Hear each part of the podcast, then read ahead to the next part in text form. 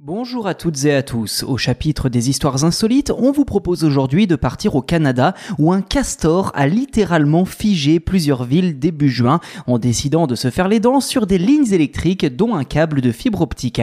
Un désagrément qui aura duré plus de 8 heures plongeant plusieurs villages dans la panique.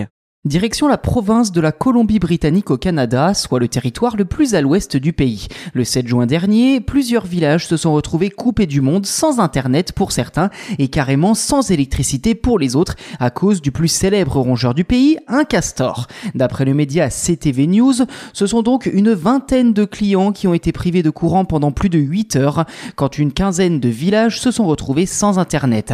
Comme le précise le porte-parole de BC Hydro, l'entreprise qui gère la production, le transport et la distribution de l'électricité dans cette province du pays, ces incidents restent rares au Canada, même si cela arrive de temps en temps. En avril dernier, un autre castor avait lui aussi rongé un câble de fibre optique coupant Internet à plus de 1000 habitants.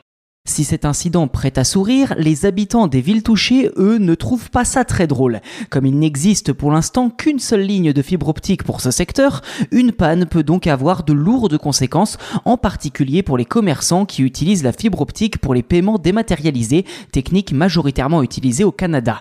Les autorités locales ont annoncé l'installation prochaine d'une seconde ligne le long de la côte ouest canadienne, entre Prince Rupert et Vancouver, ce qui devrait résoudre le problème et permettre d'éviter de nouvelles pannes trop longues. Voilà pour votre dose quotidienne d'actualité technologique dans Choses à savoir tech.